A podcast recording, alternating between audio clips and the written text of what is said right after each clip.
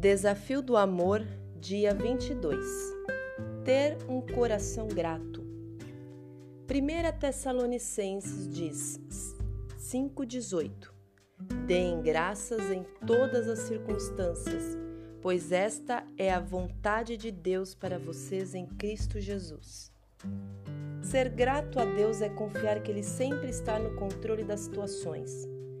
Então, mesmo que tudo esteja oposto ao desejado, a palavra nos pede gratidão.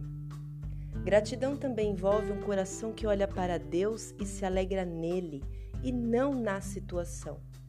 Circunstâncias são passageiras e a vida é complexa, mas Deus é eterno e um dos frutos do Espírito Santo é a alegria.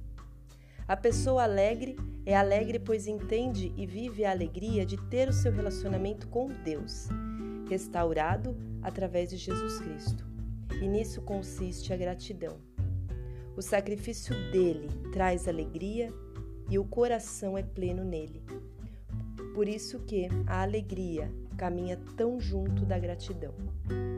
A gratidão tira a reclamação, a amargura, a mágoa e a tristeza. A gratidão nos transforma. Eu oro para que o Senhor assim nos auxilie sempre a sermos pessoas gratas e alegres na presença dele.